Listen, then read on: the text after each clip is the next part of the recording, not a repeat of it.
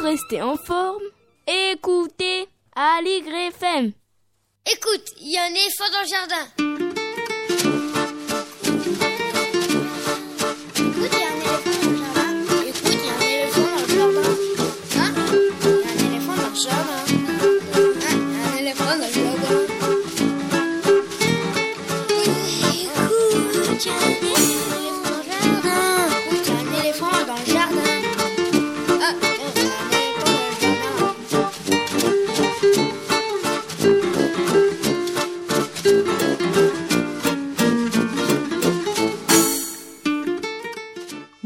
Véronique Soulet au micro pour l'actualité culturelle des enfants petits et grands en Ile-de-France.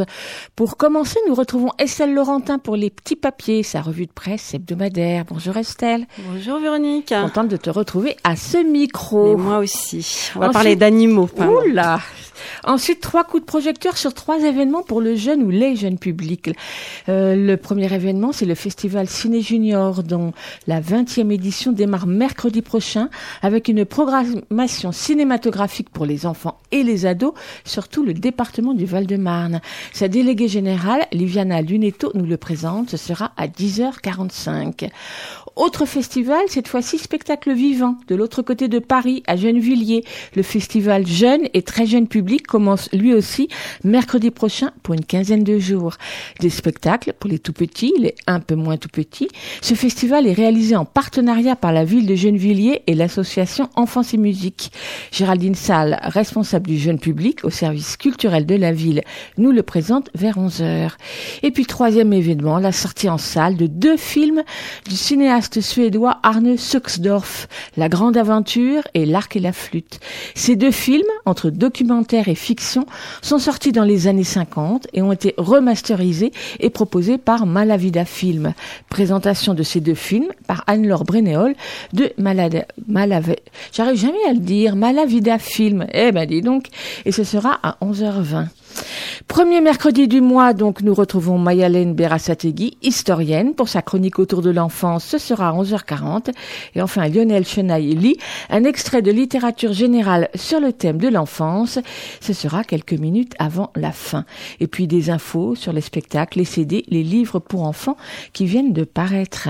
Bienvenue dans notre jardin. Vous écoutez Aligre FM et nous sommes ensemble jusqu'à midi. C'est Mathieu Dolphus, accompagné d'Auguste Robin et de Yacine Hamoud, qui assure la mise en onde de l'émission. Merci à eux trois. L'adresse de la radio, 42 rue de Montreuil dans le 11e, le téléphone 01 40 24 29 29, le site aligrefm.org, le mail aligrefm.org et tous les autres qui suivent, vous les retrouvez sur notre site. Et on commence cette émission avec une chanson d'éléphant ben, celle d'éléphant du jour, c'est Bébé éléphant de Dick Hanegarn. Une chanson extraite de son si, de son disque, de son CD, de son disque Sacré Géranium. C'était encore un disque à l'époque, sorti en 1974.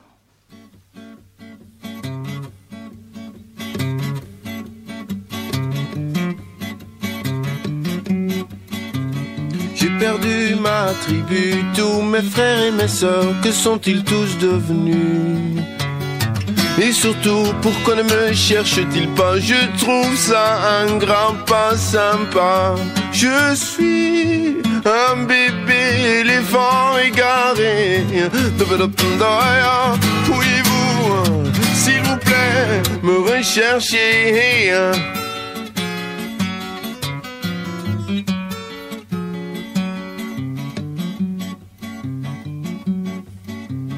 J'ai bien peur qu'il se soit suivi dans le précipice, au fond des profondis. Et moi, qu'est-ce que je deviens dans tout ça? Je me sens tout éreintant. Je suis un bébé éléphant égaré. Pourriez-vous, s'il vous plaît, me rechercher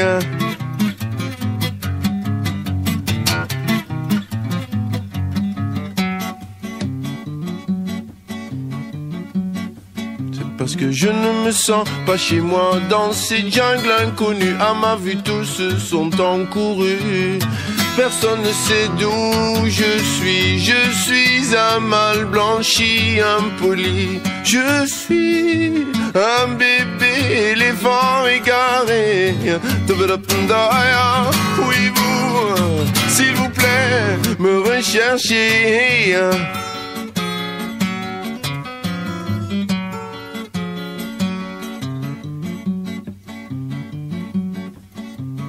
Quelle tribu voudrait m'adopter? Je suis un égaré, sans carte d'identité. Ok, je me plierai à vos coutumes. Ok, si vous acceptez mon volume, je suis un bébé éléphant égaré.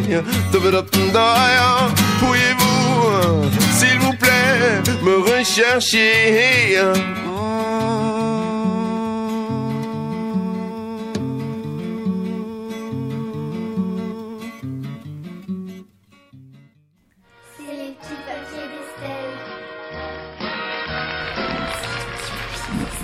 Les petits papiers d'Estelle, une revue de presse qui parle des enfants et des ados. Bonjour à tous. Bah, C'était drôlement raccord cet éléphant euh, du jour avec euh, ma petite revue de presse. Parce qu'aujourd'hui, je vais vous parler animal, bestiole, bébête, zozio et compagnie. Mais je ne vais pas miauler, ni japper, ni grogner, ni cancaner, ni ricaner, ni même barrir, rassurez-vous. Enfin, rassurez-vous si on entend quelques petits animaux de la ferme.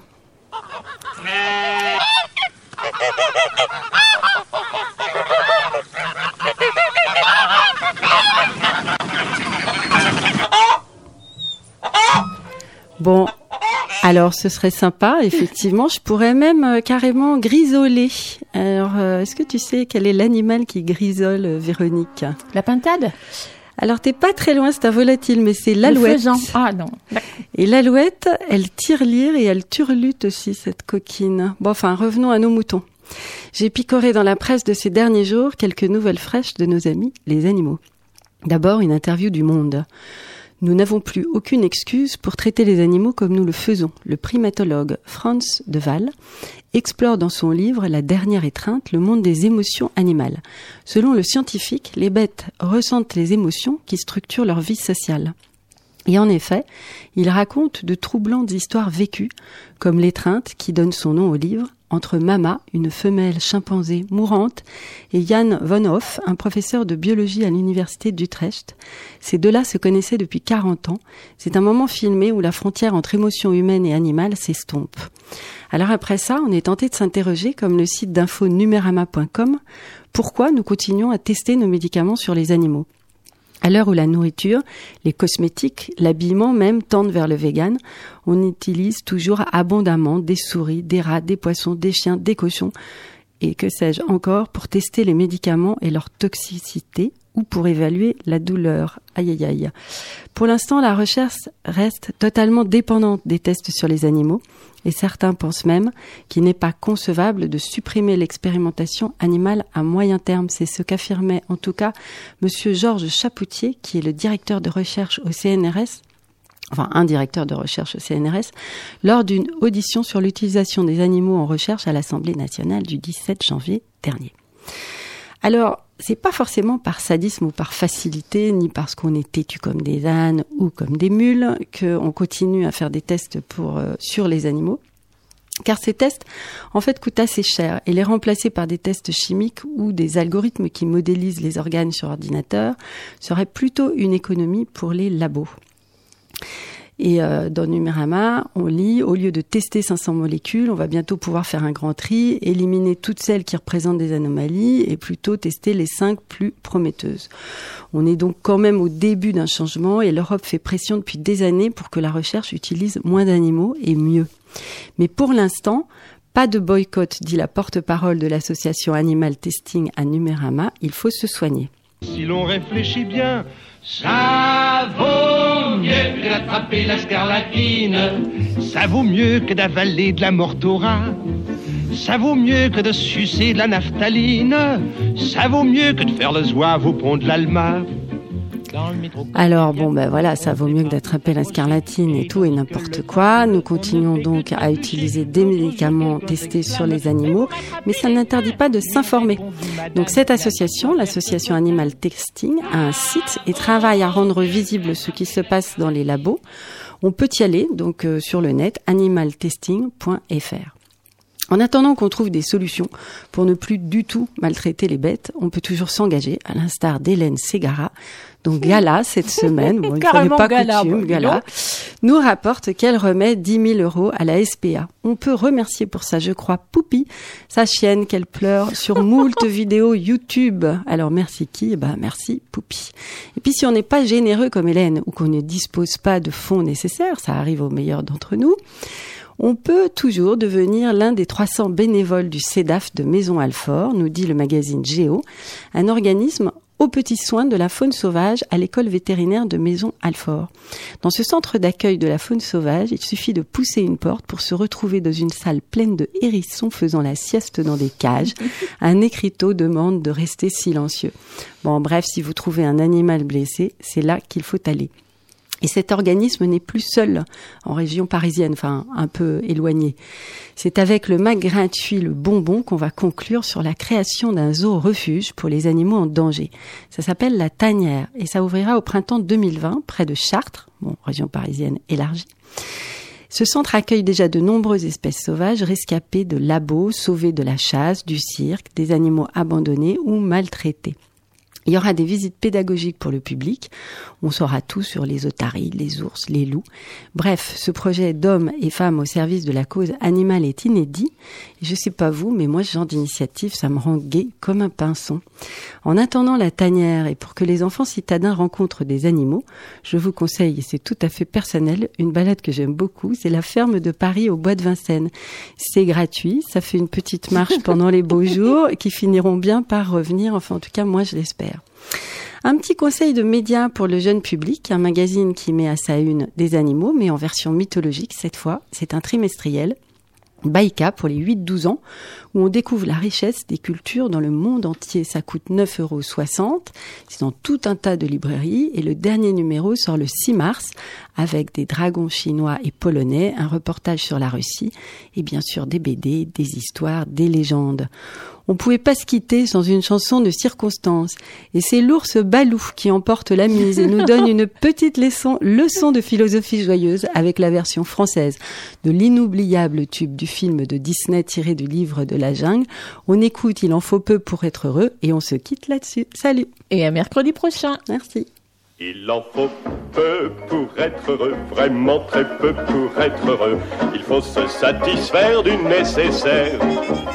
Un peu d'eau fraîche et de verdure que nous prodigue la nature. Quelques rayons de miel et de soleil.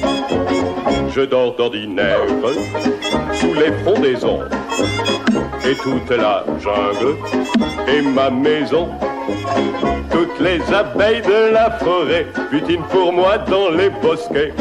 Et quand je retourne un gros caillou, je sais trouver des fourmis dessous. Essaye, c'est bon, c'est doux. Tu manges des fourmis? Ah, tu peux me croire. Tu verras, c'est fameux, ça vous chatouille, hein? Mowgli, attention Il en faut vraiment peu, très peu pour être heureux. Mais oui Pour être heureux. Il en faut peu pour être heureux, vraiment très peu pour être heureux. Chassez de votre esprit tous vos soucis. Prenez la vie du bon côté, riez, sautez, dansez, chantez, et vous serez un ours très bien léché. Cueillir une banane, oui, ça se fait sans astuce. Mais c'est tout un drame si c'est un cactus. Si vous chipez des fruits sans épines, ce n'est pas la peine de faire attention. Mais si le fruit de vos rapines est tout plein d'épines, c'est beaucoup moins bon. Alors petit, as-tu compris? Oui, merci Balou. Oh, c'est pas vrai. Jamais j'ai entendu de telles stupidités. Alors viens, toi, et en cadence. hein, Oh. Il en faut vraiment peu, très peu pour être heureux. Pour être heureux? Pour être heureux. Et si tu profitais de ce que tu es là-haut pour me gratter un peu l'épaule droite hein Gratte, oh, un poil plus bas, oui, c'est ça, c'est ça. Oh, oh, que c'est bon, Mowgli. Oh, que c'est bon. On va se servir d'un arbre et un gros, ça me démange trop. Est-ce que t'es drôle, Balou Ah, c'est juste. Ah oui. Ah, Ah, ça, ça fait du bien. Ah, ah, encore, encore un peu.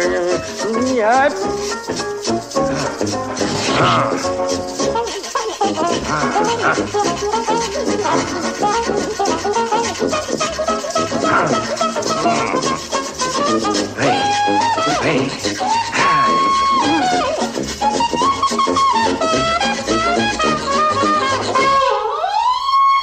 Mowgli, si tu chantais avec moi. Il en faut peu pour être heureux, vraiment très peu pour être heureux. Chassez de votre esprit tous vos soucis. Youpi Prenez la vie du bon côté, riez, sautez, dansez, chantez, et vous serez un ours très bien léché. Ouais, et vous serez un ours très bien léché. Eh bien voilà, nous voilà tous heureux maintenant sur Aligre FM 93.1.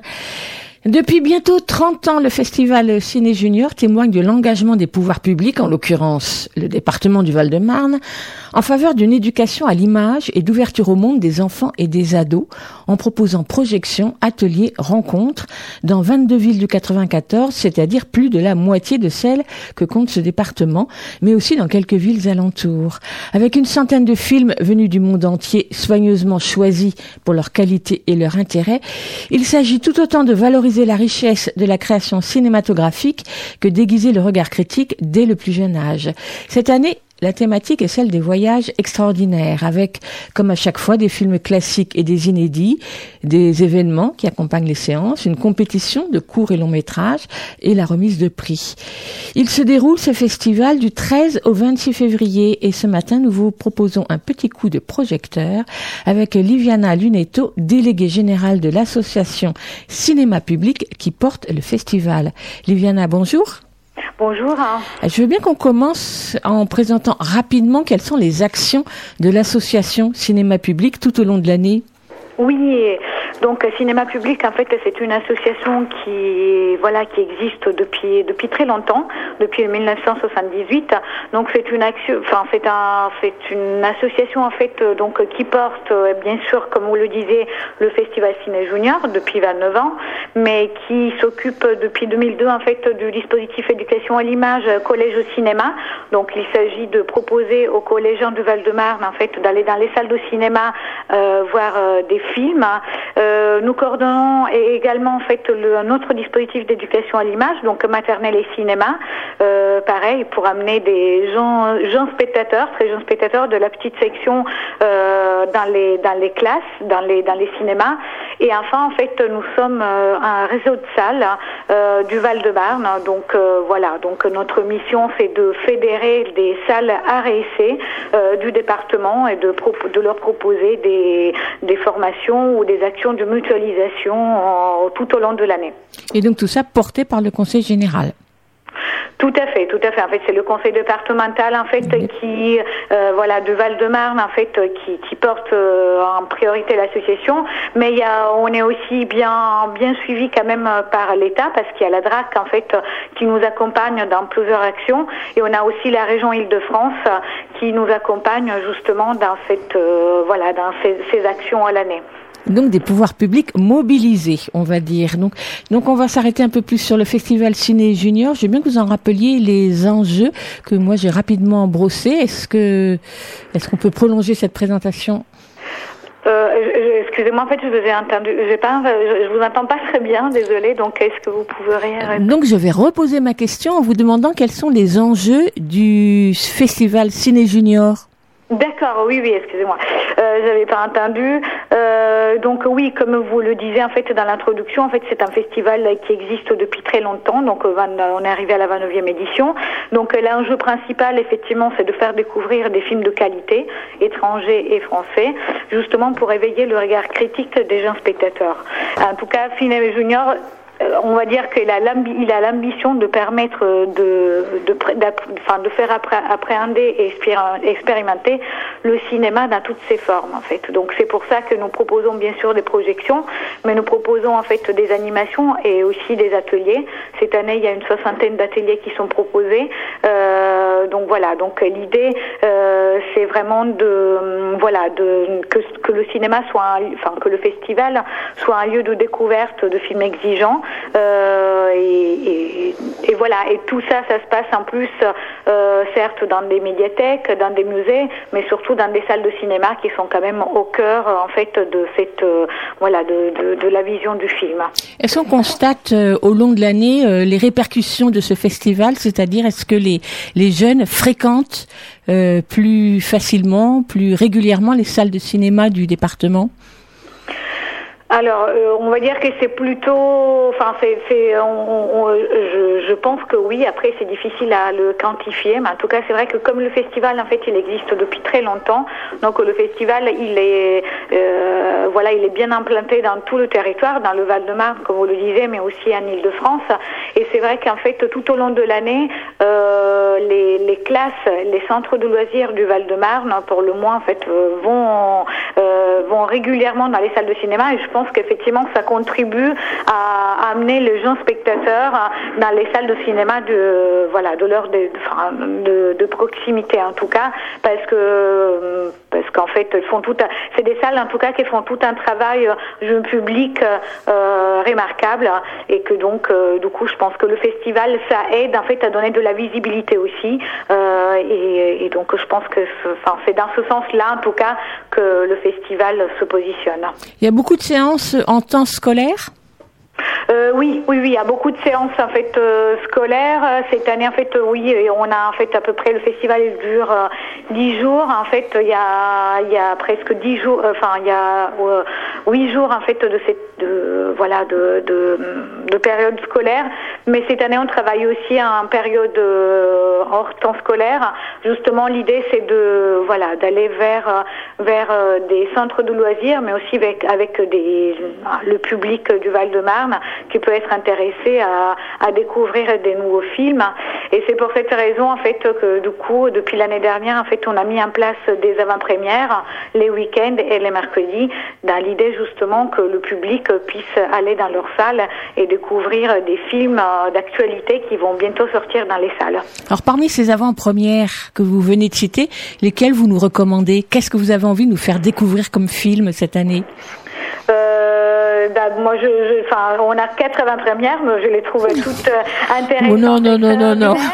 Euh, évidemment, évidemment. Mais en tout cas, je, je dirais qu'en fait, le, le film d'ouverture, en fait, qui aura lieu à Cheville-la-Rue, Le cochon, le renard et le moulin, c'est en fait un petit bijou euh, de, de l'animation japonaise. Euh, je parlerai aussi de Ari- Ariol prend l'avion, en fait, que c'est une adaptation, en fait, de la fameuse euh, Bande dessinée. Mmh. Voilà. Et puis, je citerai aussi Funan de, de Nido, euh, que c'est un film, en fait, qui a eu le prix euh, au Festival d'animation de Annecy. C'est un film, en fait, euh, voilà, qui parle d'un thème, en tout cas, qui aborde un thème plutôt, voilà, plutôt sensible. En fait, parle de, voilà, des, du régime des Khmers rouges, mais tout est, tout est traité avec une délicatesse, une générosité, voilà. Donc, et c'est pour des enfants plus grands, on va dire, à partir de 13 ans. Donc chaque film euh, que vous venez de citer, par exemple, est joué et projeté plutôt dans différentes salles ou dans une seule salle à chaque fois? Non, en fait, on a beaucoup de, on a beaucoup de lieux. Cette année, on a 57 lieux. Donc, euh, c'est vrai que la plupart des films, sauf peut-être un, deux films, à l'exception, de un, deux films, les films, ils passent dans plusieurs salles. Euh, on fait très attention, en fait, évidemment, qu'il y a une cohérence dans le département et même en Ile-de-France.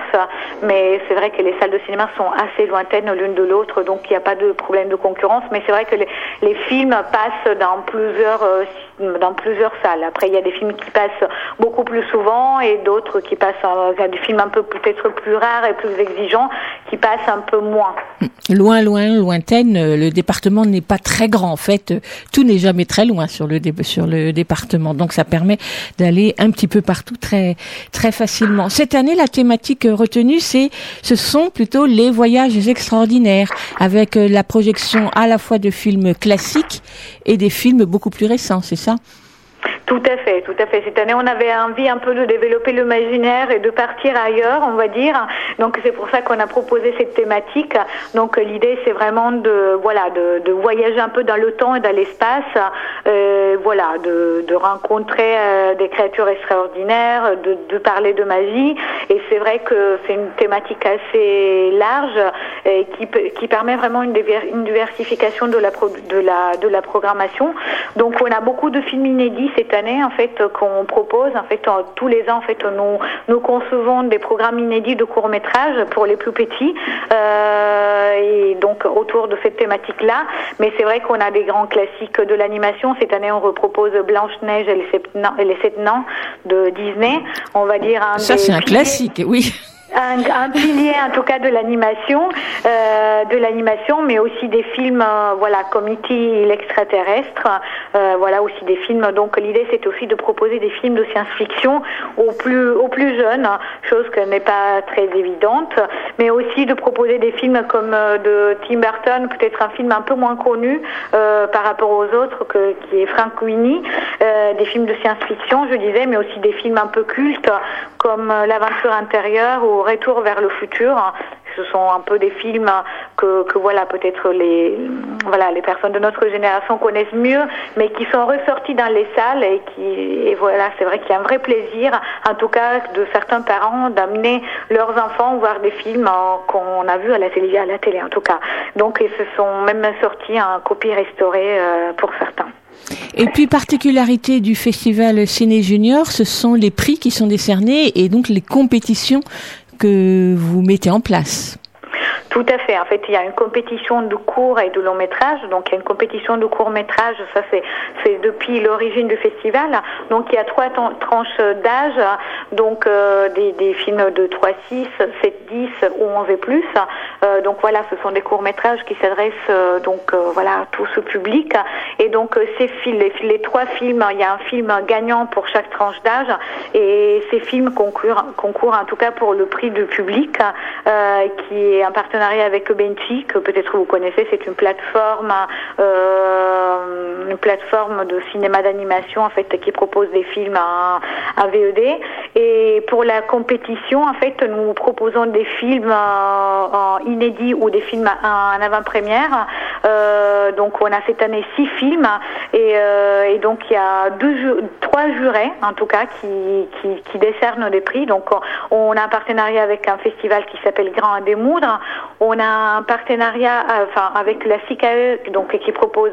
euh, il y a un jury d'exploitants euh, et enfin, en fait, on a le grand jury qui est composé par des personnalités, en tout cas diverses et variées. Donc, on a des distributeurs, mais aussi des, des, des professionnels du cinéma, des monteurs, euh, des monteuses plutôt, euh, et des, des programmateurs. Et donc, euh, tous les films, les longs métrages, en fait, concourent au Grand Prix. Et donc, le festival dote le Grand Prix euh, au, enfin voilà, film décerné. Et tout ça, c'est dans l'idée justement de, de, on va dire, de développer la diffusion des films et faire en sorte que ces films de festival puissent avoir une vie après le, après le, justement après le festival et qu'ils puissent être, être achetés après les, par des distributeurs. Donc soutien à la création et soutien à la diffusion. On va juste terminer sur les infos pratiques. D'abord dire que on retrouve toutes ces informations sur une très jolie plaquette illustrée par euh, Blex Bolex comme euh, l'année dernière, dont, sur laquelle d'ailleurs trône un éléphant. Donc ça ne pouvait que nous plaire dans cette émission.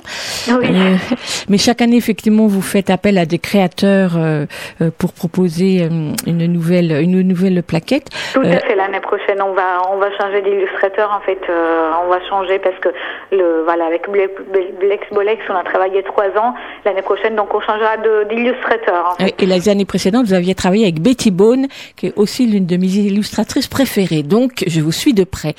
Est-ce que les entrées sont liées à chaque fois, les tarifs sont liés au cinéma ou est-ce qu'il y a un tarif général pour tout le monde? Non, en fait, chaque salle euh, applique euh, son tarif. L'idée de ce festival, en fait, c'est pas de se griffer sur les- salles de cinéma ou d'imposer un, prix ou d'imposer une programmation. L'idée, c'est que chaque salle, en fait, s'approprie de son festival avec le nombre de séances qu'il souhaite euh, programmer et aussi avec les tarifs qu'il souhaite appliquer. Parce que c'est vrai que c'est des salles de cinéma qui travaillent tout au long de l'année avec le jeune public et donc qui connaissent bien en fait les possibilités et les moyens, les possibilités et les moyens de leur ville en tout cas. Liviana, merci beaucoup. Donc, euh, Ciné Junior, c'est du 13 au 26 février 2019, bien sûr. Donc, dans les différentes villes du Val-de-Marne. Toutes les informations, on les retrouve sur le site de l'association cinémapublic.org. Merci beaucoup. Merci à vous. Au revoir. Bonne journée. Anapa, napa mai, To'oe apuitie anapa napa mai to'oe. Apuitie. Po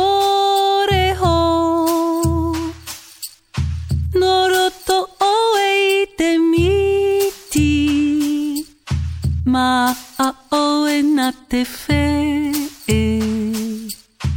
Amuhia oe te fe Anapa Napa mai To oe Apuitie Anapa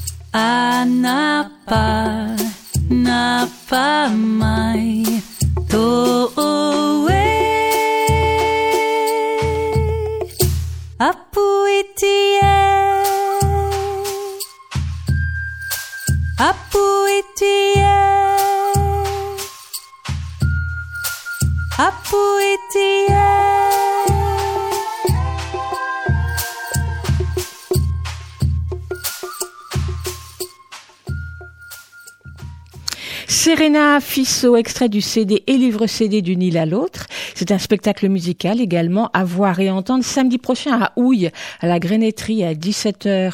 Des chants traditionnels, des berceuses venues du monde entier, de Bali à la Grèce, de Bora Bora à l'île de Lifou, interprétés dans leur langue originale. Un spectacle pour les enfants dès deux ans. L'entrée est à 5 euros et 7 euros. Autre festival de ce mois de février à destination des enfants, mais pas seulement eux cette fois, c'est le festival jeune et très jeune public proposé par la ville de Gennevilliers en partenariat avec l'association Enfance et Musique qui se déroule du 13 au 23 février sur toute la ville. Quatrième édition de ce festival de spectacles vivants avec une quarantaine de spectacles dont plus de la moitié sont des créations pour 80 représentations pour les tout petits, 6 mois, 8 mois parfois, ou pour les peu plus grands, 5 ou 7, 5 ou 7 ans. Danse, musique, théâtre, ciné-concert, poésie, chanson, ombre. Les disciplines sont diverses avec l'objectif avoué d'éveiller la curiosité dès le plus jeune âge. La particularité de ce festival, co-organisé donc par la ville et Enfance et Musique, est de s'adresser à un double public, les enfants d'abord et surtout, mais également les professionnels de l'enfance et de la culture, les programmateurs entre autres, qu'ils ou elles travaillent en crèche, dans les écoles, les bibliothèques ou les lieux de spectacle en région parisienne ou bien plus loin. Des représentations d'ailleurs leur sont réservées sur inscription. Du côté de la ville, pour les familles, le tarif est à 3,50 euros l'entrée. Et c'est Géraldine Salle, responsable du service spectacle jeune public à la direction de la culture à Gennevilliers, qui est aux manettes. Et elle est avec nous au téléphone. Géraldine, bonjour. Bonjour. Alors je veux bien, Géraldine, que vous nous présentiez un peu ce partenariat que vous avez monté avec Enfance et Musique maintenant depuis donc quatre ans, parce que c'est vraiment une aventure particulière. Oui, effectivement, c'est une aventure particulière. C'est la quatrième édition et comme c'est une biennale, effectivement, c'est un partenariat qui remonte euh, de, de longue date. Euh, on a un partenariat qui est autour des disciplines, des différentes disciplines culturelles euh, en direction du très jeune public et du jeune public. Euh, et ce partenariat euh, euh, s'entend également avec l'ensemble des structures culturelles avec lesquelles on travaille sur le territoire de Gennevilliers, que ce soit le conservatoire, que ce soit le Tamanoir, qui est une scène de musique musique actuelle, que ce soit le cinéma Jean Vigo ou euh, les médiathèques également euh, très présentes dans le projet. Euh, et ce projet également se développe avec l'ensemble des partenaires enfance et petite enfance. et on retrouve là notre partenaire enfance et musique qui est aussi très présent dans, ce, dans ces publics-là, sur le, la petite enfance, autour des disciplines culturelles. Et donc maintenant, depuis de longues années, on leur propose une saison culturelle, mais également tout un tas d'actions culturelles qu'on propose aux plus petits et aux parents et aux familles. Je veux bien vous présentiez très rapidement l'association Enfance et Musique. Ah oui, alors Enfance et Musique, c'est un, une association qui, date de plus de 30 ans maintenant et qui euh, développe euh, des actions euh, culturelles avec différents partenaires sur le territoire, des actions de formation autour des disciplines culturelles, mais également qui a un certain nombre de, de, de partenariats spectacles et qui propose un certain nombre d'artistes dans leur réseau qui interviennent directement au sein des crèches ou en salle de spectacle pour proposer des spectacles. Alors travailler en partenariat avec euh, cette association, ça veut dire quoi concrètement sur le terrain? Alors c'est euh, une, une, complicité qui s'est euh, mise en place euh, depuis longtemps, euh, où en termes de conseils, en termes d'accompagnement, euh, on a un certain nombre de, de, compagnies avec lesquelles on travaille qui sont aussi des, des, des, partenaires, enfin des artistes associés chez eux et qui travaillent chez nous, par exemple en termes d'intervenants culturels sur des actions, sur des ateliers qu'on a mis en place sur la ville. c'est aussi des artistes qui peuvent être en résidence chez nous, puisqu'on a un travail de résidence qu'on propose aux artistes pour créer euh, dans des conditions qui leur permettent d'imaginer de, de, des propositions pour le jeune et le très jeune public. Euh, même si on n'a pas que des artistes qui viennent d'enfance et musique, on en a aussi une partie qui viennent d'enfance et musique et une réflexion euh, également en termes de développement d'actions pour le très jeune public. Et euh, je pense que ce, ce, partenariat et cette réflexion qui se mène, euh, que Enfance et musique mène également en, en, en, sur le territoire sur, euh, et auprès d'engagements de, politiques très forts autour de, politiques ambitieuses sur le jeune public, euh, nous permet effectivement de progresser avec eux et de développer des partenariats qui nous permettent d'avoir des projets ambitieux en termes de jeunes publics. Alors cette année, c'est donc la quatrième édition. Est-ce qu'il y a des points qui ont bougé, qui ont évolué sur ces quatre éditions? Euh, oui, on est, euh, enfin, sur ces quatre éditions, petit à petit, parce que c'est comme c'est une, mise en lumière d'une politique culturelle, donc sur notre territoire. Euh, petit à petit, je dirais qu'on on fait euh, des, on a de plus en plus de partenaires, par exemple, qui souhaitent s'engager auprès de nous également.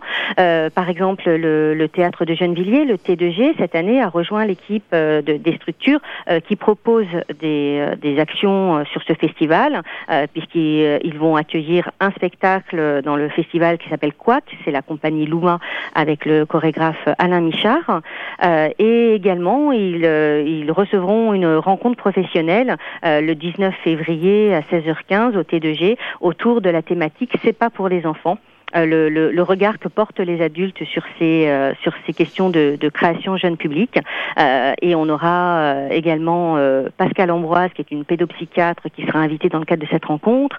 On aura Thomas Guillardet également dans cette rencontre qui est un metteur en scène auteur metteur en scène et qui a créé cette année qui a été joué au T2G Tristesse et joie au pays des girafes et euh, on aura euh, également les compagnies qui, euh, qui, qui seront présentes lors de cette rencontre pour réfléchir ensemble, pour échanger, euh, pouvoir discuter sur cette question de spectacle jeune public. Qu'est-ce que ça veut dire que ce spectacle jeune public? Est-ce que euh, c'est vraiment du jeune public ou est-ce qu'il y a des choses qui, qui ne sont pas jeune public? Voilà, comment, dans quel ordre on le propose, dans quel sens aussi, qu'est-ce qu'on met derrière les mots de jeune public?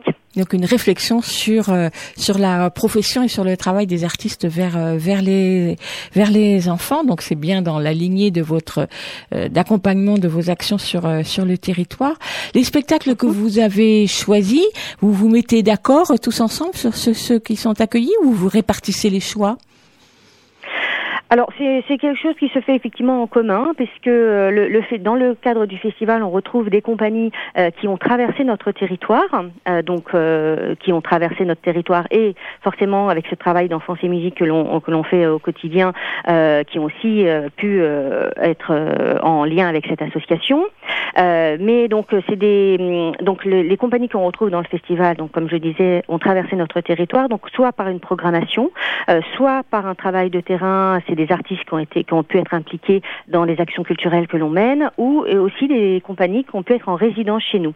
Et donc tout ce, ce travail, tout ce, ce- ce- ce- cette complicité qui se met en place, cette relation de partage qui se met en place, euh, euh, a fait que on en est venu à créer un festival pour mettre en lumière ce travail qui été fait au quotidien et tout au long des saisons. Euh, et donc le, on retrouve dans ce festival des compagnies qui ont déjà euh, euh, été à la rencontre de nos publics. Donc il n'y a pas de première entrée dans le festival en fait. D'accord, mais certaines séances sont réservées aux professionnels. Donc, quand, en tout cas, c'est ce que Oui. j'ai vu sur la plaquette. Donc, professionnel, ça veut dire des, comme je l'ai dit en introduction, des possibles programmateurs? Oui, c'est des euh, possibles programmateurs, soit euh, de, des structures culturelles, des théâtres ou des, euh, des salles de, de spectacle, euh, soit également des professionnels de l'enfance et de la petite enfance euh, qui travaillent cette matière culturelle, qui les interrogent et qui accueillent également dans leur structure, qui peuvent accueillir dans leur structure des artistes ou des spectacles adaptés donc à l'âge et aux structures qui, qui les accueillent. Donc le, le, le- vraiment on a des publics assez divers, des, pro- des professionnels assez divers, de publics euh, euh, qui peuvent venir de- du milieu de la petite enfance, mais également des médiathèques et également des, des structures culturelles qui, euh, qui fréquentent notre festival. Alors, Géraldine Salle, parmi tous les spectacles, donc, euh, comme on disait tout à l'heure, il y en a quand même un, un sacré nombre, puisqu'il y a à peu près une quarantaine de spectacles, lesquels vous auriez envie de mettre en avant pour nos auditeurs, c'est-à-dire des spectacles auxquels ils peuvent aller, bien évidemment. Oui, oui, effectivement. Les, dans le, le- là, il y a le, le catalogue qui est en ligne et donc on peut voir l'ensemble des spectacles qui sont proposés, mais peut-être particulièrement des spectacles en tout public où euh, ça sera euh, euh, assez étonnant. Le, la, la proposition, par exemple, de la compagnie Lucas Moros, La Tortue de Gauguin, qui est proposée le 16 février à 18h à la salle des fêtes, où on a un- un- une installation géante qui fait plus de 10 mètres de haut, avec un certain nombre d'étages, où on retrouve euh, musiciens, conteurs et six plasticiens en direct qui euh, peignent et qui euh, interviennent plastiquement en direct autour de, de l'histoire qui est racontée et mise en musique. Donc c'est quelque chose d'assez spectaculaire, assez visuel, qui sera assez remarquable et à partager en famille à partir de 5 ans. Donc, la tortue de Euh, Gauguin. Voilà, la tortue de Gauguin. Alors, on a aussi le, le spectacle de la compagnie du Porte-Voix Timé, ou, le, ou les Semeurs d'étoiles, le 16 février à 11h pour les enfants à partir de 4 ans, euh, qui est à l'espace Aimé Césaire et euh, qui est là un, un voyage autour de, de l'univers et du cosmos euh, qui est proposé. C'est euh, un spectacle de danse euh, musicale qui est proposé euh, aux enfants à partir de 4 ans. On a également euh, quelque chose pour les plus petits, donc pour les tout petits, pour les bébés nageurs. On a la tête dans l'eau. C'est un concert interactif en piscine. Euh, donc ça, c'est assez original. D'ailleurs, les- le public s'y est pas trompé parce que c'est des, on a trois séances le, samedi plein. matin. Mais c'est déjà complet. Euh, voilà, donc euh, ça sera assez original de pouvoir écouter la différence des sons entre le- le- l'écoute dans l'eau ou l'écoute à l'extérieur de l'eau, avec des instruments également qui se jouent euh, avec des- les, les mains mouillées, par exemple, ou le- les flûtes euh, à eau. Euh, voilà, les enfants participeront également à ce concert et voilà euh, seront avec les parents euh, très interrogatifs par rapport à cette proposition qui est faite cette année. Et puis, je vous en laisse proposer, présenter encore un, un petit dernier. Euh, peut-être le, hum, peut-être deux derniers parce que c'est aussi une originalité Ouais. dans notre festival d'avoir des compagnies qui viennent euh, un peu de partout et on a par exemple une compagnie belge qui vient euh, cette année nous présenter un spectacle qui s'appelle Sweet and Swing. Euh, le 20 février, on aura deux séances, une à 9h30 et une à 15h15 à l'espace des Grésillons, qui est une le théâtre de la Guimbarde, donc ils viennent de Belgique. Euh, donc ils nous proposeront ce, ce spectacle en musique et en théâtre d'objets qui sera assez interrogatif. Euh, et aussi un moment très convivial euh, qu'on espère le plus convivial possible autour d'une proposition de la compagnie du théâtre du Bazar au Terminus, euh, qui est un, bal qui s'appelle Balade et qui sera donc un bal autour de chansons et de répertoire du monde. Et ce sera le 20 février à 17h euh, où ça sera une sorte de clôture du festival tout public puisque le, festival se, termine le 22, mais la dernière journée tout public étant le 20 février, on a souhaité terminer par un moment un peu convivial et festif. Ben voilà de quoi choisir. De- de- donc de toute façon, tout le programme est sur euh, sur le site de la ville. On le retrouve Oui. aussi également sous forme de, de plaquettes mises à disposition. Et je le disais aussi tout à l'heure, les tarifs, les tarifs sont très bas puisque l'entrée et c'est partout dans la ville, c'est 3,50 euros. Oui, effectivement, tous nos spectacles qui sont proposés sont au tarif de 3,50 euros puisqu'on souhaitait que le, le tarif ne soit pas un frein à la venue au spectacle, à ce partage que l'on propose. Euh, après, il y a quelques tarifs un peu différents. Par exemple, le spectacle à la salle des fêtes, la Tortue de Gauguin, c'est au tarif de 6 euros pour les enfants et 10 euros pour les adultes. Euh, et le, le également le, le spectacle au théâtre, c'est un donc c'est les tarifs du, du théâtre qui s'appliquent, c'est 6 et 9 euros. Ben voilà, on sait presque tout. Donc merci beaucoup Géraldine Salle. Donc le festival Jeune et très jeune public, c'est à Gennevilliers et c'est du 13 au 22 février. Merci à vous. Merci à vous. Merci, à bientôt.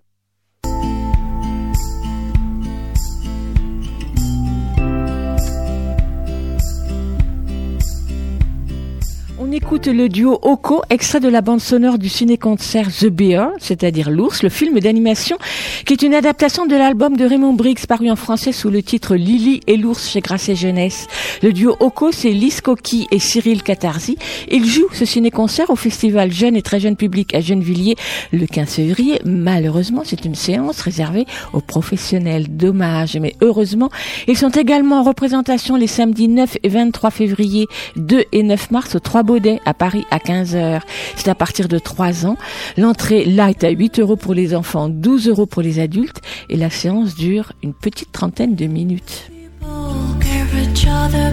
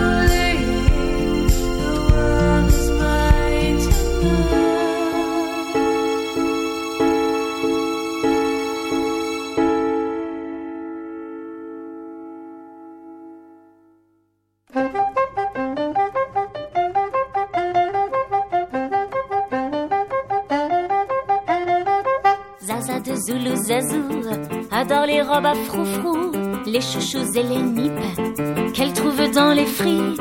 Certains disent qu'elle est négligée, débraillée ou mal fagotée.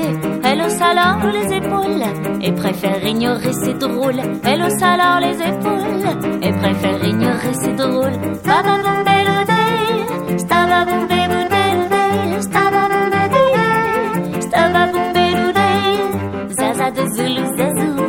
Zazou adore la java, faire la nouba, la fiesta, la bamboula et danser le fandango. Un zeste, ça fait rire les oiseaux. Mais elle se moque de tous ces égotos, ce qu'elle aime c'est le tango. Mais elle se fiche de tous ces égotos, ce qu'elle aime c'est le mambo.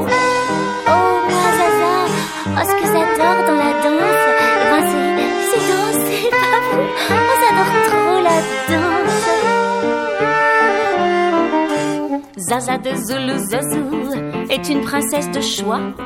Elle connaît toutes les danses de ses petits pieds délicats. Elle commence une java suivie d'une mazurka, un fandango, une tremblotine et tout essoufflé un menuet, une limaçonne enfantine et un loupine pendant diablé. Et pour les soirs de folie, la danse de Gili Gili, Certains disent qu'elle est négligée, débraillée ou mal fagotée. Elle hausse alors les épaules et préfère ignorer ses drôles. Elle hausse alors les épaules et préfère ignorer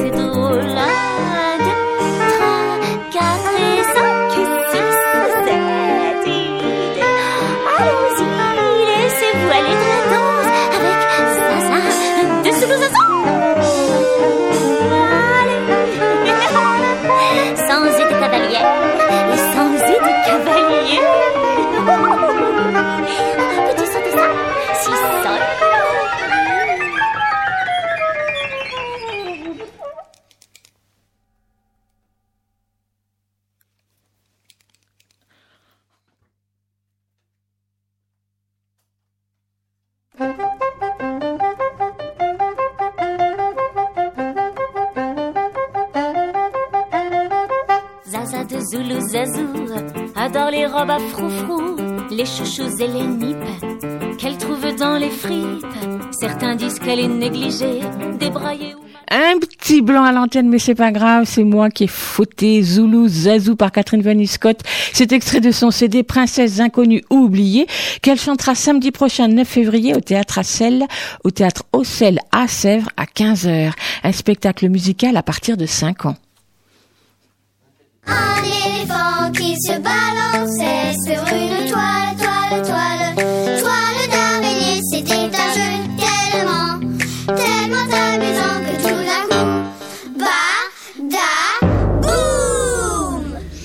Un éléphant dans les pages, c'est notre chronique autour des livres pour enfants dans lesquels un éléphant s'est glissé quelque part, dans un coin de l'image ou au détour d'une phrase, ou bien prenant la pause majestueusement. Ils sont nombreux, alors bien sûr, comme nous avons le choix, nous choisissons ceux qui nous ont particulièrement plu.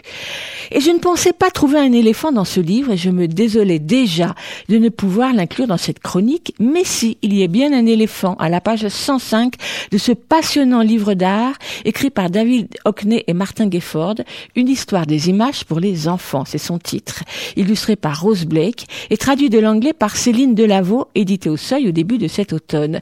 L'éléphant, c'est celui de Walt Disney dans le livre de la jungle, car dans ce livre à la fois foisonnant, simple, rigoureux et joyeux, l'artiste et son compère critique d'art invitent les enfants à, à apprendre à regarder les images dans tous leurs états, qu'elles soient picturales, animées ou numériques, et à observer les liens dans leur histoire ou leur technique qui les relient entre Le cinéma de Walt Disney y trouve donc sa place, tout autant que les peintures rupestres de la préhistoire, les peintures classiques des grands noms, et bien sûr celles de David Hockney lui-même.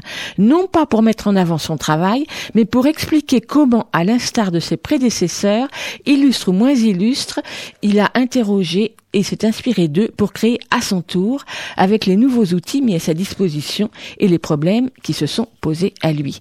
Ce n'est donc pas une histoire chronologique de l'art, mais une discussion en va-et-vient autour de ce qui fait image, le trait, l'ombre, la lumière, la mise en scène, le reflet, la photographie, le mouvement. De façon très personnelle et très sensible, David Hockney attire le regard sur tel ou tel élément d'un tableau, comme il l'a pu le faire lui-même, regardant très longuement pour tenter de comprendre comment un artiste, tel le Caravage par exemple, a su rendre ses peintures si réalistes et comment relever le défi de peindre l'eau, comment les créateurs les plus géniaux ont su s'emparer de l'évolution des outils et des techniques pour concevoir leurs œuvres, suivies ensuite par leurs contemporains. Le mode d'écriture adopté, celui de la conversation entre l'artiste et le critique d'art, convient bien à ce projet d'éducation artistique qui fait appel à la sensibilité commune des deux amis plutôt qu'à un savoir pontifiant et imposant.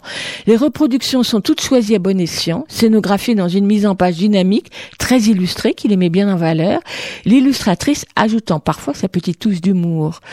L'histoire des images commence dans les grottes et s'achève pour le moment sur un iPad. Qui sait où elle ira ensuite, déclare David Hockney, qui illustre son propos avec une image pleine page de la superbe application numérique The Monument Valley et une réflexion sur l'usage du smartphone, dernier outil en date de création d'images. L'ouvrage se conclut avec une chronologie illustrée des inventions, toujours commentée simplement. C'est vraiment un magnifique et passionnant ouvrage. C'est donc une histoire des images pour les enfants de David Hockney et Martin Gifford, traduit de l'anglais par Céline Delavaux, illustré par Rose Blake éditions du Seuil, paru en septembre 2018. Il fait 130 pages, il coûte 18,50 euros et on peut le proposer aux enfants à partir de 10-12 ans. Écoute, il y a un éléphant dans le jardin. eh. Restons dans les ouvrages sur l'art et ses techniques, ou plutôt l'une de ses composantes, la couleur. Avec un ouvrage signé par Céline Delavaux elle-même, La vie en couleur, illustré cet ouvrage par Stéphane Kiel édité à l'automne dernier par Actes Sud Junior. Ensemble, ils ont déjà publié La vie en design et La vie en typo. Céline Delavaux est essayiste, elle a collaboré à différentes revues et collabore à différentes revues culturelles et artistiques et elle a publié différents livres sur l'art. Avec La vie en couleur, elle invite les enfants dès 10 ans à regarder les couleurs au prisme de leur histoire, de leur symbolique, nuances, appellations, etc. Ainsi, du blanc au noir en passant par le rose ou le brun, elle décline une douzaine de couleurs, y compris le gris, et c'est là bien sûr que se trouve l'éléphant à côté de la tour Eiffel. Pour chacune d'elles, en six pages, une fiche d'identité sur son nom, ses différentes teintes, sa symbolique, ses représentations, son rôle dans la société, dans la nature ou dans les mythes, les expressions, l'histoire de sa fabrication ou de son utilisation, quelques objets emblématiques. Les illustrations tour à tour abstraites et figuratives de Stéphane Kiel, aux nuances de couleurs très vives et les couleurs des pages servent le propos, tandis que la mise en page de ce livre tout en hauteur invite à le tourner et retourner pour suivre le texte pas forcément pratique pour se promener dans l'ouvrage et butiner au fil de son intérêt. Mais on regrettera surtout que ne soit pas proposé en fin d'ouvrage une petite liste de références sur lesquelles l'auteur s'est appuyé pour écrire le livre, en particulier les ouvrages de l'historien des couleurs Michel Pastoureau, des incontournables dans ce domaine, et c'est dans lesquels elle a, dans lesquels elle a forcément puisé les exemples qu'elle cite. C'est un petit peu dommage, car la vie en couleur ouvre l'appétit pour aller plus loin. C'est donc La vie en couleur de Céline Delavaux, illustré par Stéphane Kiel aux éditions Actes Sud Junior. Il coûte 17,50 euros. Il est à lire à partir de 10 ans. Et tout de suite, eh bien, on écoute Les couleurs chantées par Da Silva. C'est extrait de l'album CD Le mystère des couleurs de Da Silva et Françoise Breu, paru lui aussi chez Actes Sud Junior en 2006. J'aimerais tant avoir des couleurs, le bleu du ciel sur mes ailes, pour aller plus haut. Un peu de rouge, un peu de rouge sur mon dos, un peu de bleu sur le jabot, avec une pointe de gris. Aussi j'aimerais tant avoir de jolis yeux verts voir la vie tout en rose. Et percer le mystère des couleurs, des couleurs, les couleurs de l'hiver, les couleurs de l'été, des couleurs, des couleurs, du bonheur, du bonheur, dans les arbres, dans les prés, couleurs, des couleurs, des couleurs pour s'aimer. mais je suis noir, noir comme une nuit sans lune. Elle en dit même de moi que j'apporte le malheur, alors que j'ai tant, tant d'amour à l'intérieur, tant de joie et de bonheur. Quand je vois toutes ces couleurs, des couleurs, des couleurs, les couleurs de l'hiver, les couleurs de l'été, des couleurs, des couleurs, du bonheur, du bonheur, dans les arbres, dans les prés, des couleurs, couleurs, des couleurs pour s'aimer, des couleurs, des couleurs, les couleurs de l'hiver, les couleurs de l'été, des couleurs, des couleurs, du bonheur, du bonheur, dans les arbres, dans les prés, des couleurs, des couleurs, pour s'aimer. Da Silva sur Aligre FM 93.1. Écoute, il y a un éléphant dans le jardin. La grande aventure du cinéaste suédois Arne Suxdorf est un film étonnant.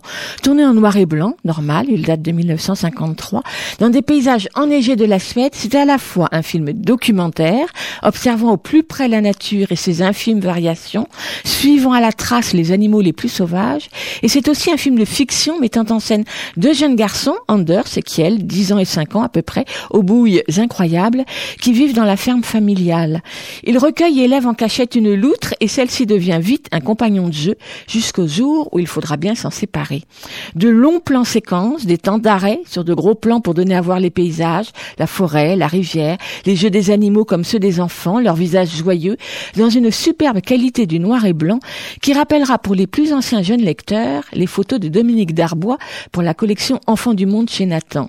La voix off raconte pour laisser de temps en temps la place à de brefs dialogues, tandis que la musique très présente apporte encore une autre dimension à la narration.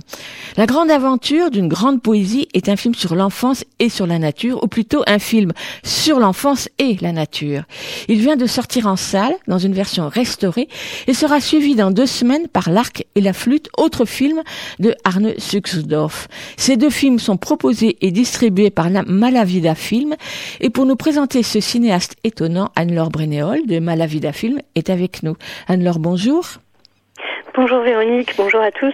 Alors pour commencer, je voudrais bien que vous présentiez rapidement Malavida Film et comment vient se glisser Arne Suxdorf dans votre catalogue.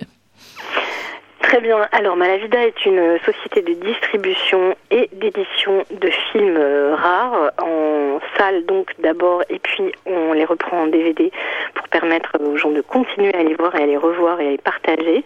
Euh, la société existe depuis une dizaine d'années et nous nous attachons particulièrement à montrer des films qu'on aime avant tout. Donc, c'est une ligne éditoriale coup de cœur qui paraît peut-être un petit peu égocentrique, mais il se trouve que on a en tête euh, Lionel Liturel et moi euh, qui avons fondé la société des, films euh, qu'on a vus enfants, adolescents ou jeunes jeunes étudiants en faisant des, des études de cinéma, que ces films pour la plupart n'étaient absolument plus visibles en dehors de quelques passages en festival euh, éventuels et très aléatoires et que notre but c'est de pouvoir euh, d'abord égoïstement revoir ces films et évidemment ensuite les partager avec euh, le plus grand nombre de gens possible et les faire découvrir à d'autres spectateurs parce qu'on a un rôle de, passeur et que ce travail de, restauration, de redécouverte, euh, d'un petit peu d'anthropologue du cinéma pour aller rechercher ces, bijoux euh, qu'on réédite euh, en permanence euh, chez Malavida est, vraiment essentiel parce que sinon on a tout un pan de,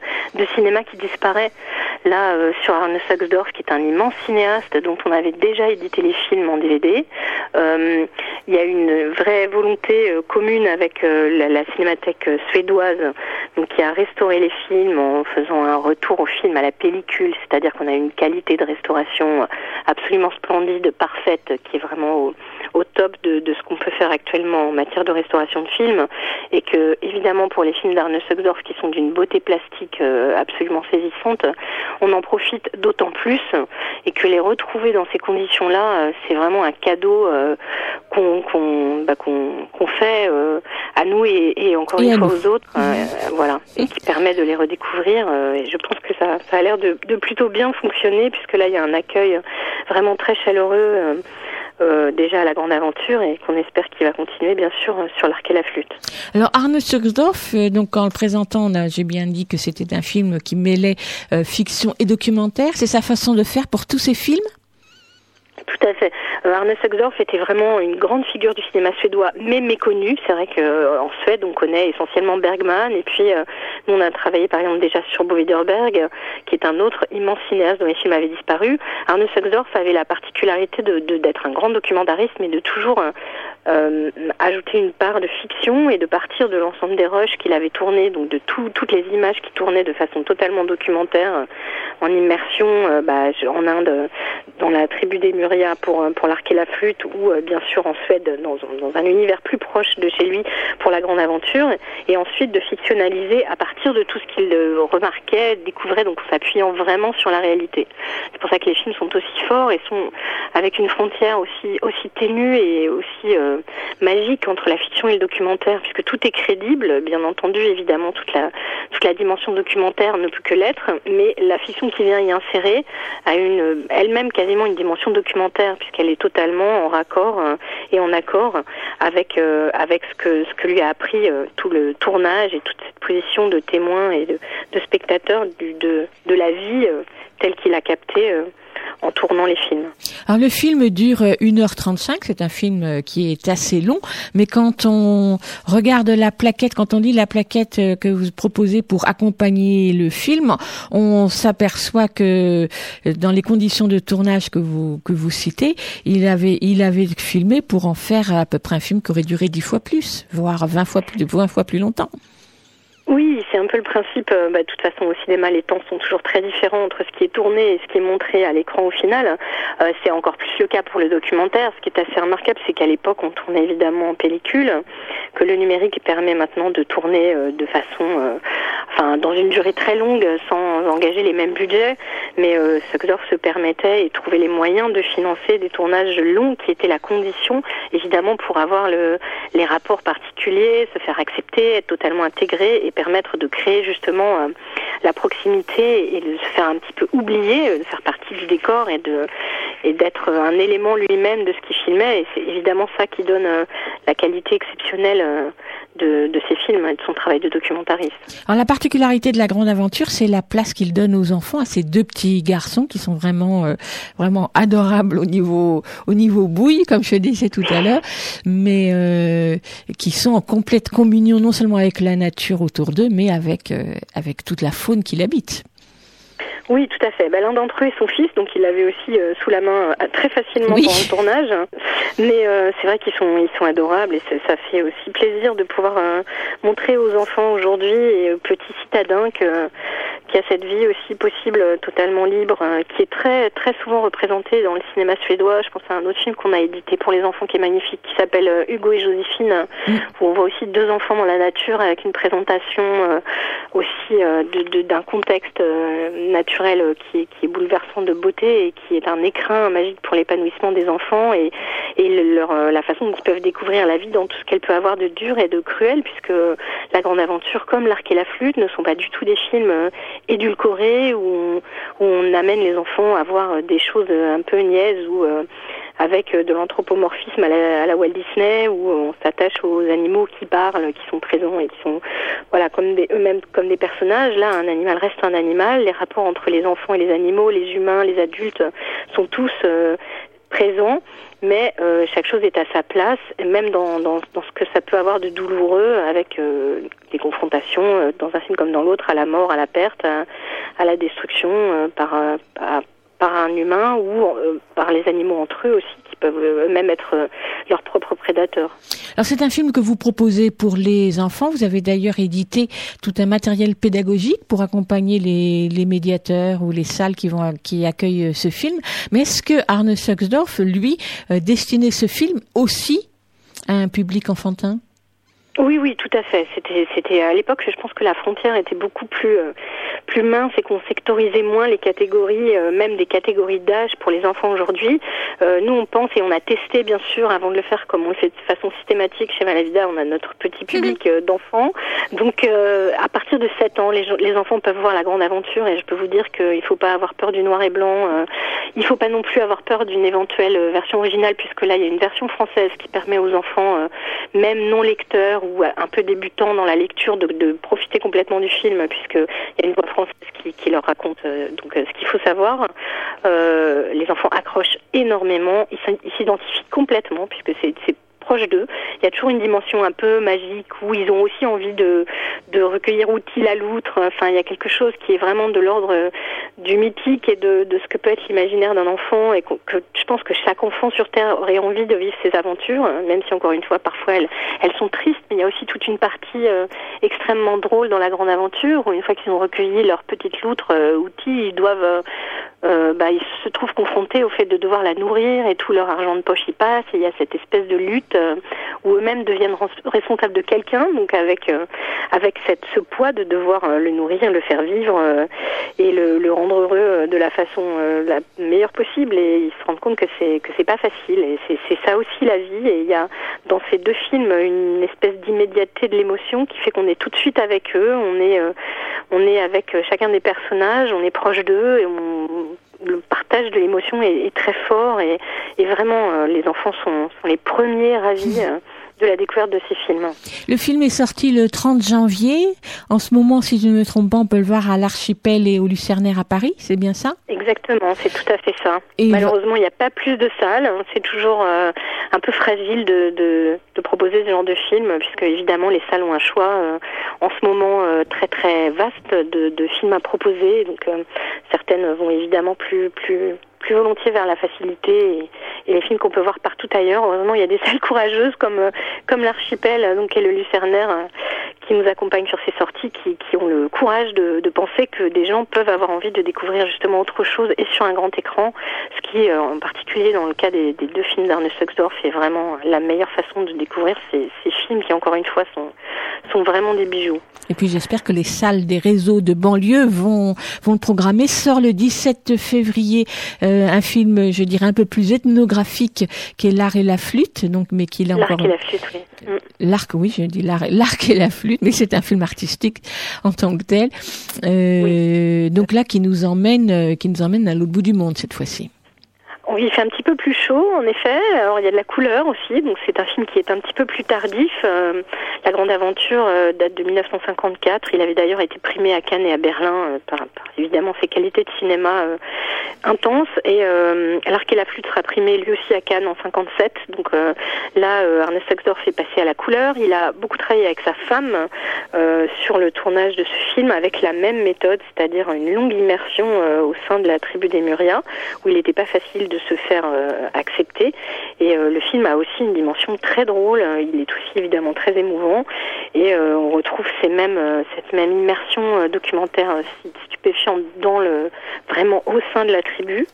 Et puis toute la chaleur de, du regard plein de, de douceur et d'humanité de Suxdorf, qui encore une fois pour autant ne cherche pas à, à produire un film lisse et et à, gommer euh, ce, qui, peut être euh, un peu complexe ou difficile, euh, sachant qu'en plus là le film bénéficie d'une musique originale de Rafi Shankar, donc qu'on ne va pas présenter, mais qui est un, immense musicien d'origine indienne qui a collaboré en particulier avec les Beatles et les Stones, et qui était un des un de ceux à avoir la chance et à donner la chance aux gens qui étaient là de, de le voir sur scène à Woodstock.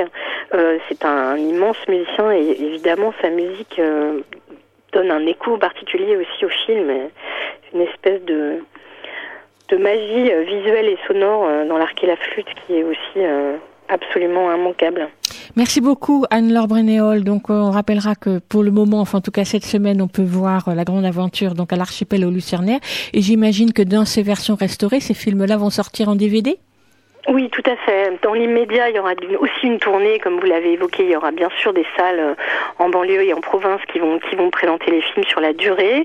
N'hésitez pas, ceux qui auraient envie de les voir, à solliciter les salles de proximité qui sont tout à fait euh, en capacité de nous appeler et à qui on fournira évidemment des copies pour qu'ils puissent organiser quelques séances. Et il y aura bien sûr une édition DVD euh, dans le vers la fin de l'année de, des deux films dans leur version restaurée. Oui, parce que c'est important Parce de que pouvoir ça vaut le coup. voilà, c'est ça, exactement. À partager ces, ces chefs-d'œuvre. Voilà. Merci beaucoup Anne-Laure. Merci à vous. Au revoir. Au revoir.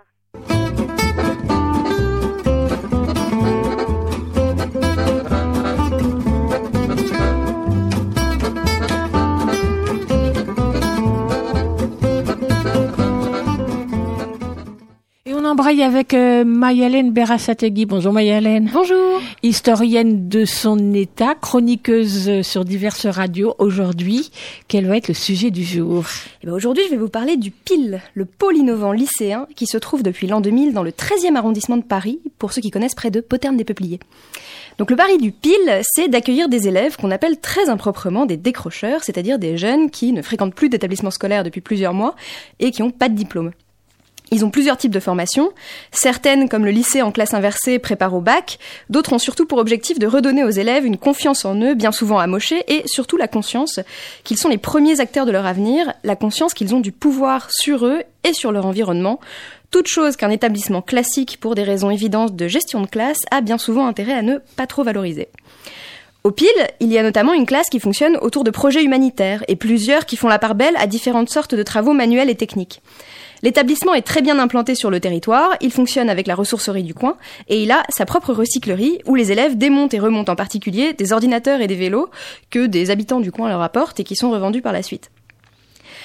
Comme il n'y a pas 36 000 établissements publics alternatifs en France, surtout pour le secondaire, les projets du PIL sont souvent relayés dans la presse.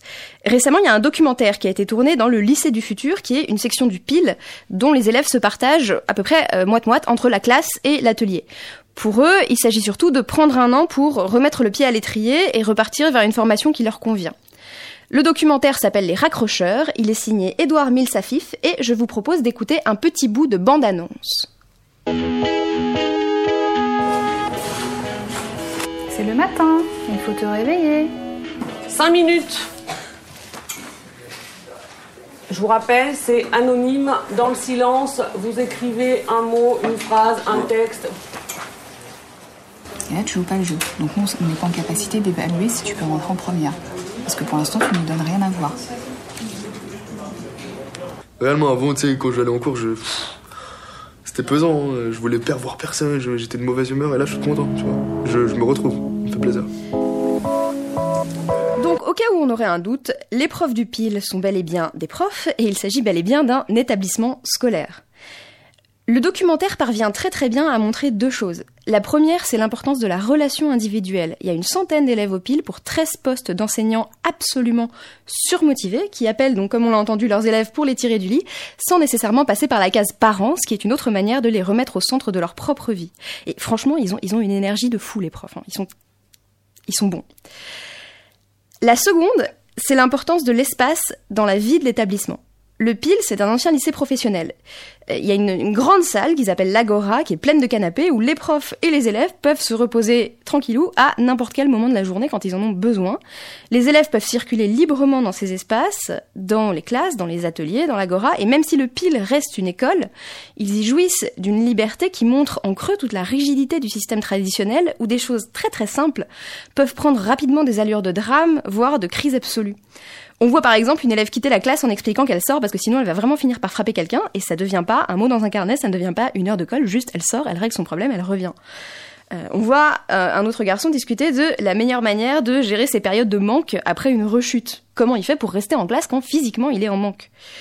Surtout, il y a avec les enseignants au quotidien la possibilité d'un franc-parler relativement rare qui s'oppose complètement à des moments de bilan où les élèves sont seuls face aux trois profs et où on voit littéralement remonter tout le passé scolaire des uns comme des autres et toute la résistance passive des élèves à l'institution, soit par le silence, soit par des acquiescements de façade au discours enseignant. Bref, tout ce qui leur a permis de ne pas finir complètement broyés mais qui montre contrairement à tous les discours qu'on pourra sortir sur leur méconnaissance du métier d'élève, à quel point ils ont intégré que leur voix dans ce monde-là, même le monde le plus choupi-trognon ne pouvait avoir ni la même légitimité ni le même poids que celle d'un enseignant. Les élèves n'ont pas de profil type, ils sont issus de toutes les catégories sociales, et euh, à l'arrivée, au pile, il y a, 100 il y a 75% pardon, de taux de reprise, ce qui, me semble-t-il, est quand même ce qu'on peut appeler une réussite. Il y a à peu près 80 000 élèves qui quittent chaque année le système scolaire sans avoir obtenu de qualification. Alors à présent, on jette tous les hauts cris en disant que c'est un scandale, mais en réalité, c'est une question qui ne fait sens qu'en période de chômage comme aujourd'hui, lorsque les emplois à faible qualification sont trustés par des diplômés, ou plus simplement transformés en stage ou en service civique. Des jeunes qui restent dans le système scolaire, ce sont aussi des jeunes qui ne pointent pas au chômage, qui touchaient en 2017 22,3% des 15-24 ans, soit le double de la moyenne de l'ensemble des classes d'âge. Donc, il y a un vrai intérêt pour les pouvoirs publics à faire baisser les chiffres du décrochage scolaire, et ils ont de fait baissé depuis 10 ans. Pour vous donner une idée, en 2010, ça concernait 140 000 personnes chaque année, contre 80 000 actuellement. Et pourtant, malgré ses bons et loyaux services, malgré ses profs à fond, à fond, à fond, malgré ses élèves à fond, à fond, à fond, le PIL est en péril. En 2016, la région et le rectorat de Paris annoncent tranquillou donc que le lycée va déménager dans le 19e au lycée Jean Jaurès. Le lycée Jean Jaurès, pour ceux à qui ce nom dirait vaguement quelque chose, c'est cet établissement en travaux dont, toujours en 2016, on avait expulsé des migrants manu militari en chassant les manifestants qui les soutenaient à grands coups de lacrymo. Et on disait, mon Dieu, mon Dieu, mais vous vous rendez compte, les élèves, ils attendent que le bâtiment soit neuf. Pourtant, ce bâtiment-là ne pourra pas être utilisé par le PIL il n'y a pas d'espace dans lequel il pourrait y avoir une nouvelle agora, un nouvel espace de détente. Il n'y a pas d'espace pour les ateliers. Bref, ça a été pensé comme un bahut classique et ce n'est pas pour rien. Le PIL sera censé désormais cohabiter avec un lycée classique et les enseignants perdre leur autonomie pédagogique, ce qui finira de le vider entièrement de sa substance. Je parle même pas de tout le travail d'intégration au territoire qui a été réalisé depuis l'ouverture du lycée et qui serait complètement à refaire. La raison, c'est vraisemblablement une raison financière, parce que bah, le pile, il est grand, il n'y a pas tant d'élèves que ça dedans, et donc j'imagine qu'ils se sont dit que ça valait le coup de les déplacer. Le PIL avait d'abord obtenu un délai en diffusant une pétition qui avait connu un succès tout à fait honorable, mais c'est de nouveau branle-bas de combat, et vous pouvez soutenir l'établissement sur pilparis.org. On espère que la communauté ne lâchera rien, et comme disait une enseignante à une élève qui lui lançait Moi aussi, j'aimerais bien payer pour être chiante, j'aimerais bien être payée pour être chiante, eh ben écoute, fais prof, y a pas mieux. Merci Mayalène. Merci à vous.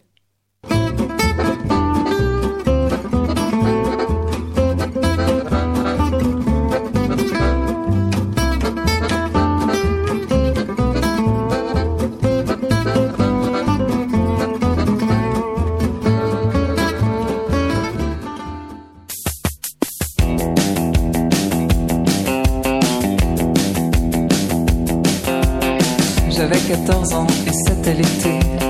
Je sortais la nuit, je voulais danser. Je sortais en douce, les cheveux crépés. J'avais 14 ans et j'aimais danser. Je sortais la nuit quand tout le monde dormait. C'était les 80s et on s'amusait. Une heure dans la rue, tu me laisses pas tomber. On était une bande, on allait danser.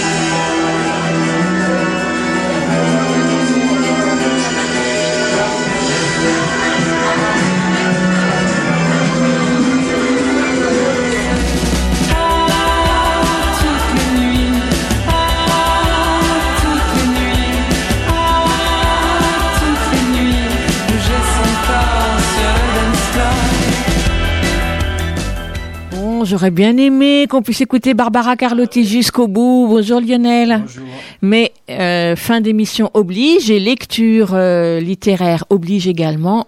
On garde un peu de temps pour la lecture. Tout à fait. Et aujourd'hui, il s'agit d'un livre dont on a et dont on va encore, je pense, beaucoup parler. Il s'agit du dernier prix Goncourt, donc le livre de Nicolas Mathieu qui s'appelle Leurs enfants après eux. Et là, il s'agit vraiment du tout, tout, tout, tout début du livre, les premières pages. Donc c'est l'histoire d'Anthony, 14 ans, et de son cousin. Ça s'appelle donc Leurs enfants après eux de Nicolas Mathieu.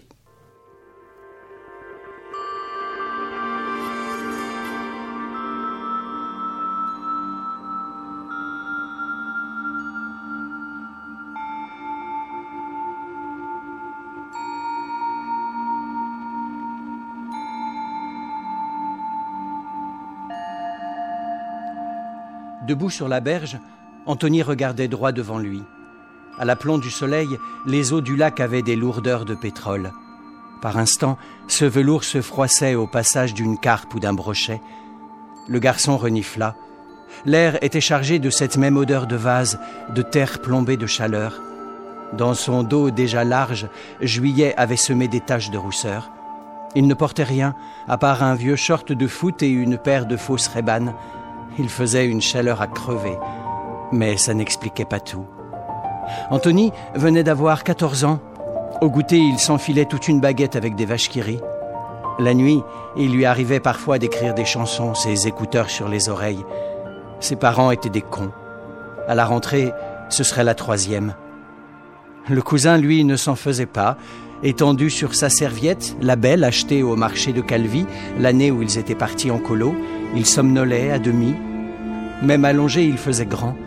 Tout le monde lui donnait facile 22 ou 23 ans. Le cousin jouait d'ailleurs de cette présomption pour aller dans des endroits où il n'aurait pas dû se trouver.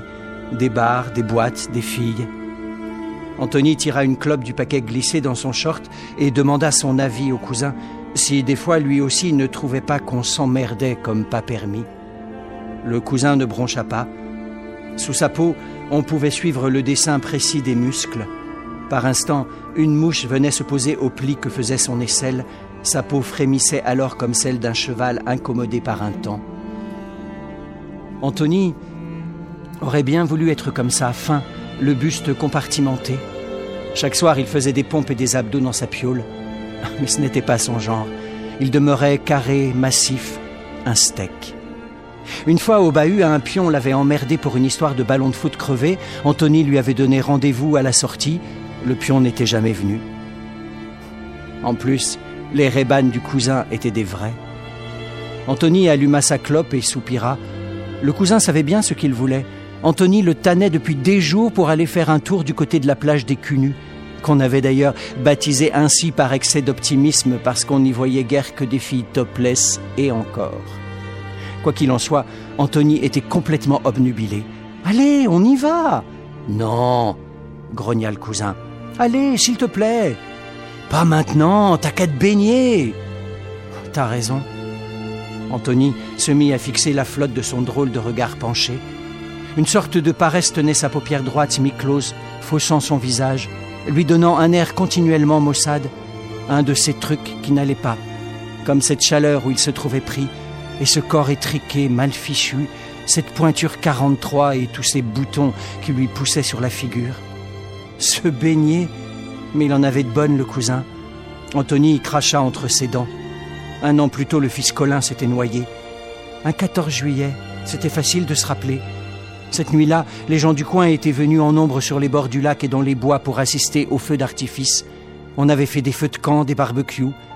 Comme toujours, une bagarre avait éclaté un peu après minuit. Le fils Colin avait bien passé la soirée au bord du lac, on en était sûr, parce qu'il était venu avec ses potes qui avaient tous témoigné par la suite. Ils étaient venus là pour assister à la baston traditionnelle sans intention d'en découdre personnellement. Sauf qu'à un moment, ils avaient été pris dans la mêlée et la suite baignait dans le flou. Plusieurs témoins avaient bien aperçu un garçon qui semblait blessé. On parlait d'un t-shirt plein de sang et aussi d'une plaie à la gorge. Dans la confusion, personne n'avait pris sur soi de lui porter secours. Au matin, le lit du fils Colin était vide. Les jours suivants, le préfet avait organisé une battue dans les bois environnants tandis que des plongeurs draguaient le lac. Ce qui avait beaucoup perturbé la population par la suite, ça avait été ce portrait publié dans le journal.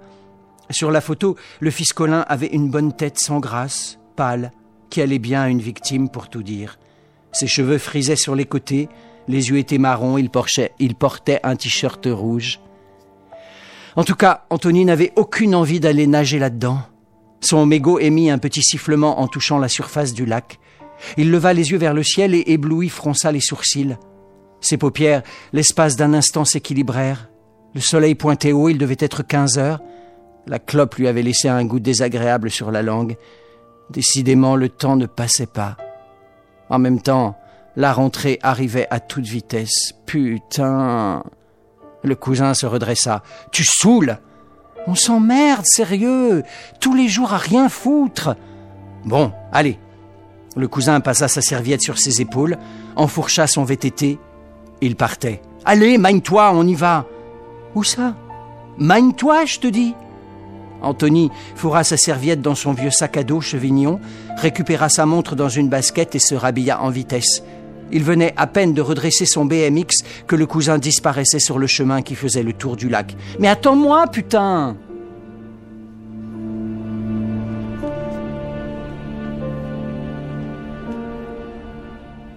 Leurs enfants après eux de Nicolas Mathieu paru chez Actes Sud. Merci beaucoup Lionel. C'est la fin de Écoute, il y a un éléphant dans le jardin. On se retrouve mercredi prochain à 10h30. Bonne journée. À la prochaine. À plus. À la prochaine. À plus. À la prochaine. À plus. À la prochaine. À plus. À la prochaine.